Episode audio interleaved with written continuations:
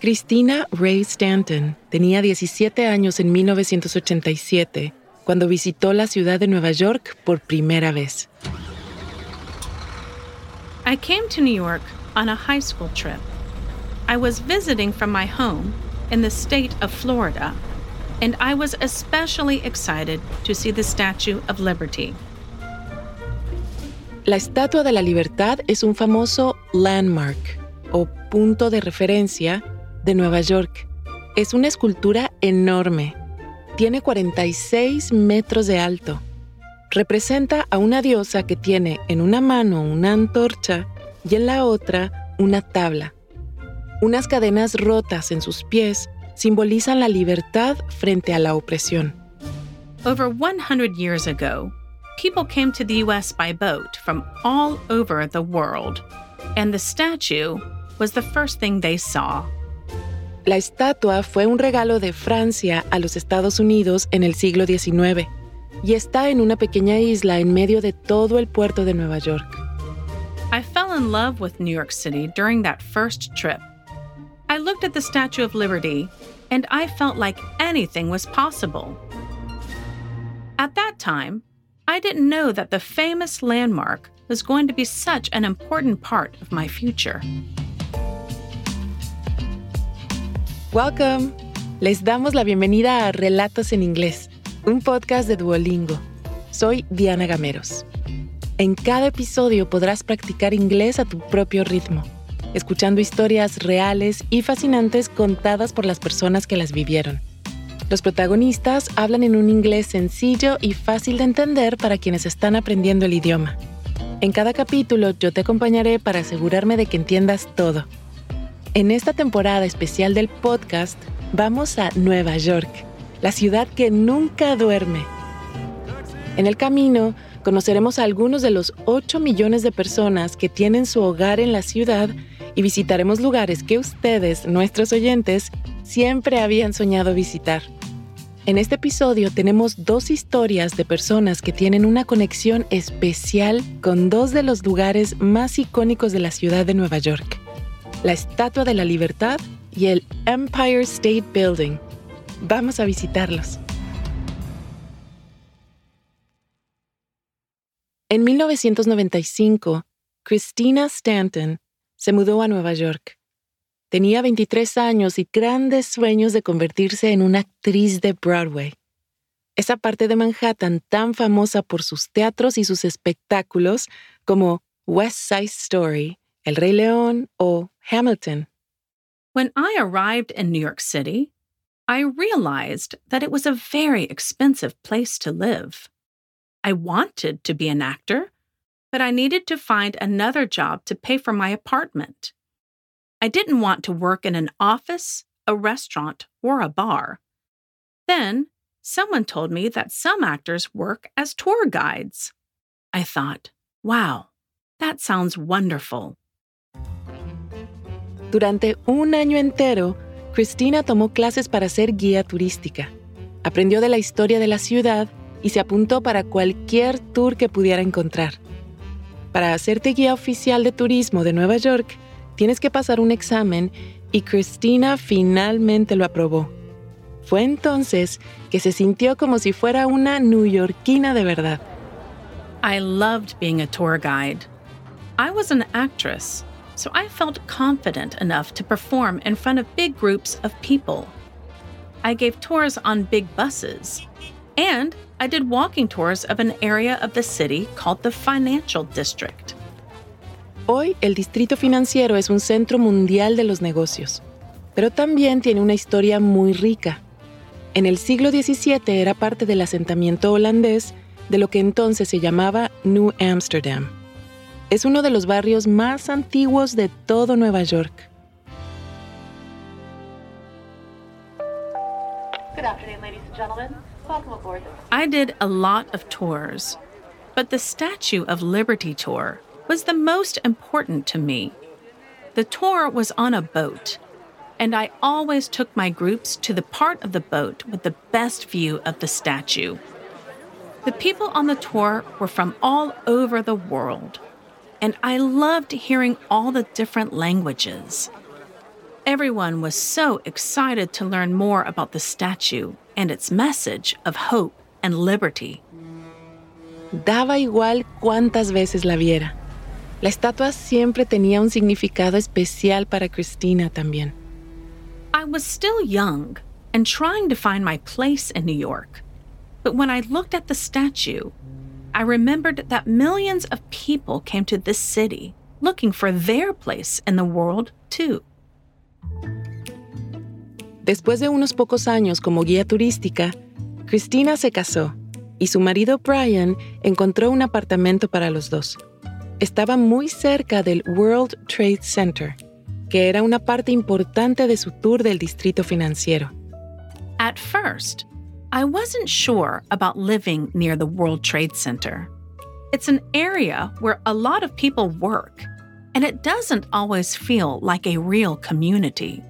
But after we moved there, I liked it a lot. I especially liked that the area is close to some of my favorite things in the city, including the Statue of Liberty. Cristina siguió trabajando como guía turística y actuando, pero el 11 de septiembre de 2001 vivió algo que cambiaría su vida, como las de muchas otras personas, para siempre. Aquella mañana, Brian de repente sintió que todo su edificio temblaba. Despertó a Christina y fueron a mirar en su balcón. Y ahí fue cuando vieron la primera torre o tower del World Trade Center en llamas. The second plane passed in front of our window. Then it turned and flew into the second tower. When the plane hit the building, the impact was really strong. I was outside on my balcony, and I suddenly fell back onto the floor of my living room. Then, we ran down the 24 floors of the building and immediately went to Battery Park. The people around me cried and screamed, and I remember thinking, I don't want to see any of this. Battery Park está en la parte más al sur de la isla de Manhattan, justo en el borde del puerto. Rodeados por miles de personas tratando de escapar del desastre del World Trade Center, Christina y Brian se sentaron en un banco y solo pudieron mirar al agua.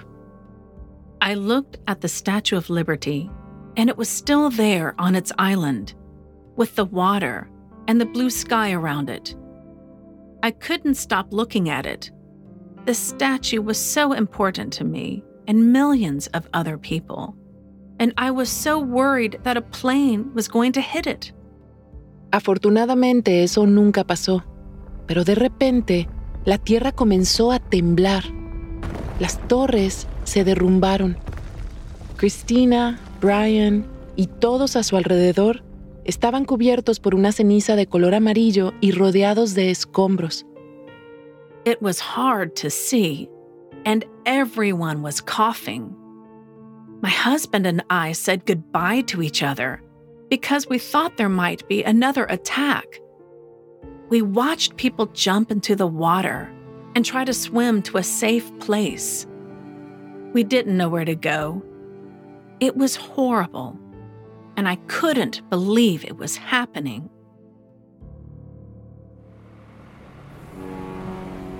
Los barcos empezaron a llegar al embarcadero para ayudar a evacuar a la gente a New Jersey, un estado justo al otro lado del río. Había ferries, lanchas y botes. A boat arrived to take us to a safe place. Without thinking, I walked to the place where I usually did my tours, where I had the best view of the Statue of Liberty. We saw smoke coming from the area where the towers were. I thought, what's happening to my city? Mientras se limpiaban los escombros que había alrededor del World Trade Center, Christina y Brian se fueron a vivir con la familia de ella en la Florida. Seis meses después, cuando ya era seguro estar en el distrito financiero, volvieron a Nueva York y Christina regresó a su trabajo de guía turística. Pero ya no era lo mismo. When I took a group to the Statue of Liberty for the first time after September the 11th, I still felt sad and traumatized. On the boat, I was annoyed when I saw people smiling and taking photos. I wanted to shout, Don't you know what happened six months ago? Pero entonces, como todos los turistas, miró al otro lado del agua y vio su monumento favorito de Nueva York, que todavía estaba de pie frente a un cielo azul, como un gran símbolo de la esperanza o hope.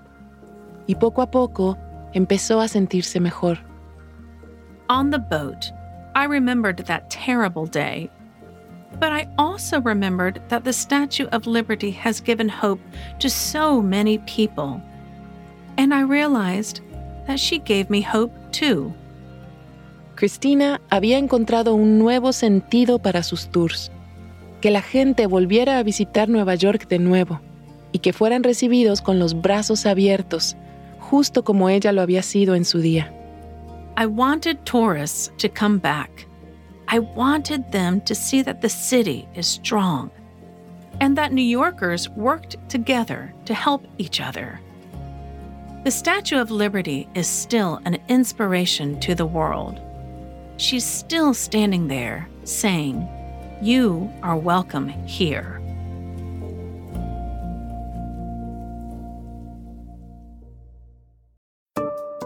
Antes de seguir con la historia, ¿te has preguntado alguna vez cuál es tu nivel real de inglés? Friend. Home. Bring in. Cheer up. El Duolingo English Test es una forma cómoda, rápida y barata de saberlo. El examen lo puedes hacer online cuando te venga mejor desde tu casa, sin tener que desplazarte a ningún sitio. Y lo mejor, ya lo aceptan miles de universidades de todo el mundo. Si quieres tomarlo y saber cuál es tu puntuación, puedes practicar de forma totalmente gratuita a través del enlace go.duolingo.com barra relatos. Otra vez, go.duolingo.com barra relatos. Ahora volvamos a nuestro episodio de hoy.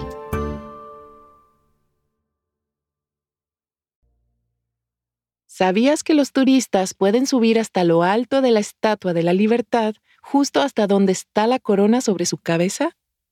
De hecho, en una ciudad vertical como es Nueva York, subir hasta lo alto de edificios enormes es todo un pasatiempo. Y en muchas ocasiones hay quienes ni siquiera necesitan un ascensor. Si no nos crees, preguntémosle a Sproul Love.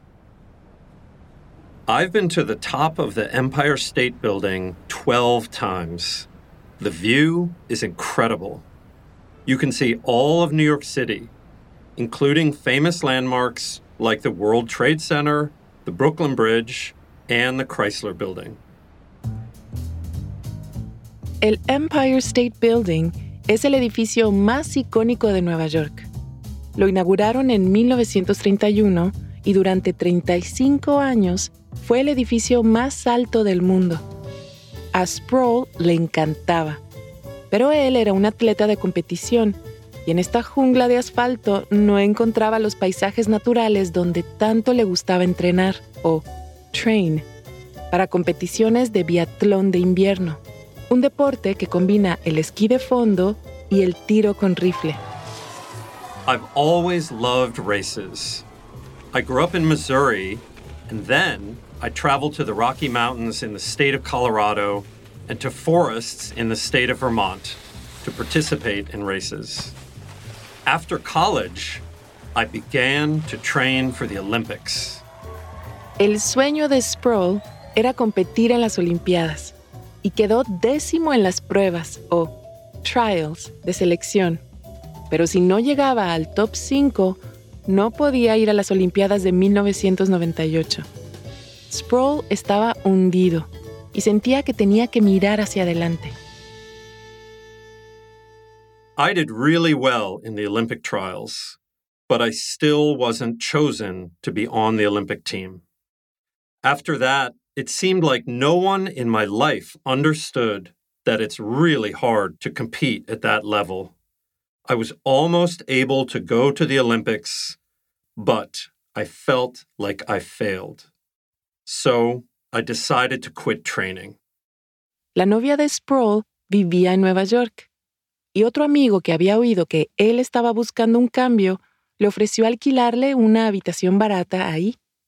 Para Sproul era la oportunidad perfecta de romper con el pasado y con su carrera deportiva para empezar una nueva aventura. But when I moved to New York, I missed nature and outdoor activities. In the winter, I often left the city to go skiing. And in warm weather, I went on long bike rides outside of the city. Sproule necesitaba de forma desesperada quemar toda su energía de atleta. Y un día de 1999 estaba sentado dentro de uno de los taxis amarillos de Nueva York, escuchando la radio. Attention runners, register now to climb 86. The person on the radio was talking about a race. I was immediately interested. It was a race to the top of the Empire State Building. Are you up to the challenge? En 1978, un grupo llamado los New York Road Runners, o Corredores de las Calles de Nueva York, comenzaron a organizar una carrera dentro del Empire State Building. Una competición para llegar hasta arriba subiendo los 1576 escalones hasta la terraza. Fue la primera carrera en un rascacielos en todo Estados Unidos. Los corredores más rápidos pueden subir los 86 pisos en unos 10 minutos. I love competitions, so this was exciting. It was such a weird thing, but I knew that I had to do it. Solo 150 personas pueden participar en la carrera. Y para conseguir un dorsal, Sproul tuvo que escribir todo un ensayo contando su historia personal. In my essay, I explained that before I moved to New York, I spent most of my time in nature, skiing and climbing mountains. But when I moved to the city, the buildings became my mountains. And in New York, the Empire State Building is the most incredible mountain of all. La solicitud de Sproule fue aceptada. Ahora ya tenía la oportunidad de explorar este rascacielos de una forma completamente inusual. The race was at 11 a.m. on a Tuesday morning. When I arrived, all the runners were waiting to start the race. But the Empire State Building is an office building, so people were also there to work, like it was a normal day. Cuando dieron la señal de salida, todos los corredores salieron disparados hacia la puerta de las escaleras de una forma caótica. It's a narrow door, only a meter wide, and everyone was trying to go through the door at the same time. Finally, I got through the crowd and started to run to the stairs. But then someone pushed me really hard, so I needed to stop for a minute. Soon, I was ready to go again, and I started running up the stairs as fast as I could. Correr escaleras arriba no fue algo precisamente divertido. Los demás empujaban. El aire era muy seco y había mucho polvo. Y Sproule tenía que correr en círculos mientras iba subiendo cada uno de los pisos. Se sintió muy mareado. A lot of the runners didn't have much experience, so they had to stop before the 20th floor. When I got to the 43rd floor, I was almost alone. I continued running up the stairs and I passed one or two more people. When I finally got to the top floor, I was coughing and really tired. Then I pushed the door open.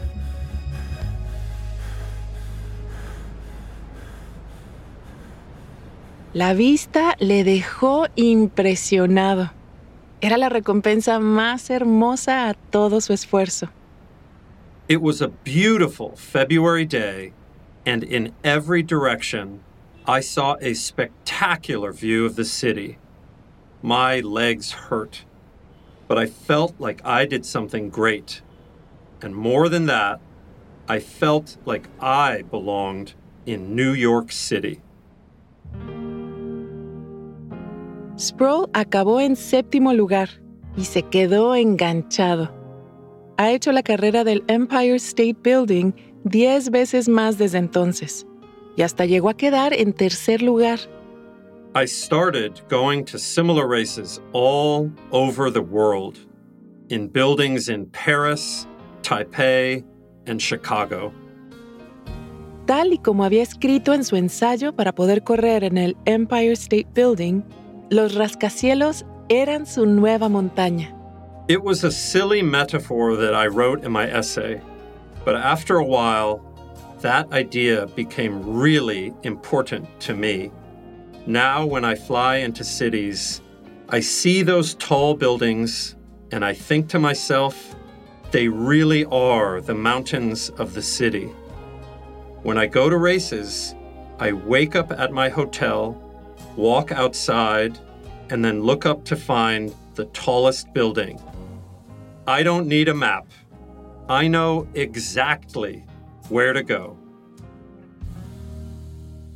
Al final, la carrera del Empire State Building ayudó a Sproul a adaptarse a la vida en Nueva York y ver la ciudad desde una perspectiva totalmente diferente.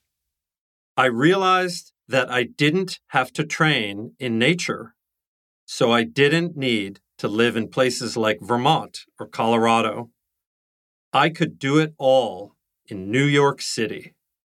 En 2021, Sproule alcanzó la cima del Empire State Building por duodécima vez.